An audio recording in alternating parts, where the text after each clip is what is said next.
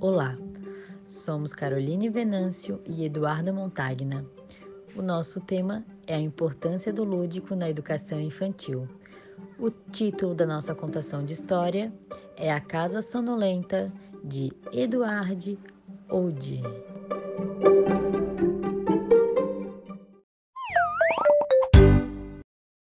Nessa casa todo mundo quer dormir. Ninguém fica acordado por aqui. Nessa casa todo mundo quer dormir. Ninguém fica acordado por aqui. Ai, que sono! Que sono! Uh, era uma vez uma casa muito, muito, muito sonolenta. Uh, uma casa sonolenta onde todos viviam dormindo. Nessa casa tinha uma cama, uma cama aconchegante, numa casa sonolenta onde todos viviam dormindo. Nessa cama tinha uma avó, uma avó roncando.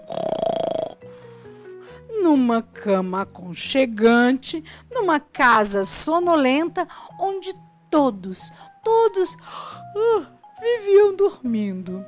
Em cima da avó tinha um menino, um menino sonhando, em cima de uma avó roncando, numa cama aconchegante, numa casa uh, sonolenta, onde todos viviam dormindo. Em cima do menino tinha um cachorro. Um cachorro cochilando em cima de um menino sonhando, em cima de uma avó roncando em cima de uma cama aconchegante numa casa uh, sonolenta onde todos viviam dormindo. Em cima do cachorro tinha um gato, um gato ronronando em cima de um cachorro cochilando, em cima de um menino sonhando, em cima de uma avó roncando numa cama aconchegante numa casa uh, sonolenta onde todos viviam dormindo. Em cima do gato tinha um rato.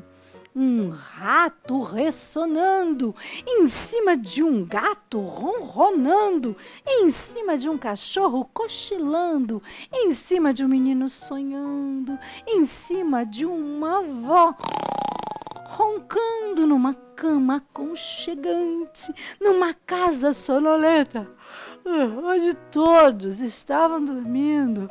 Uh, em cima do rato tinha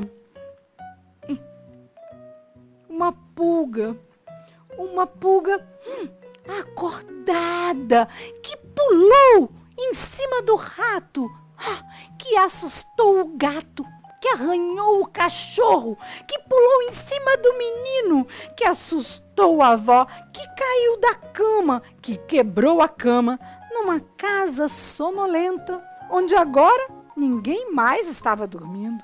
Nessa casa ninguém pode dormir, todo mundo acordado por aqui.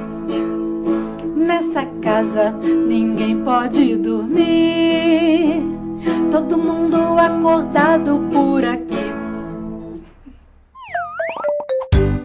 E a história de hoje foi A Casa Sonolenta, de Audrey Wood. E se você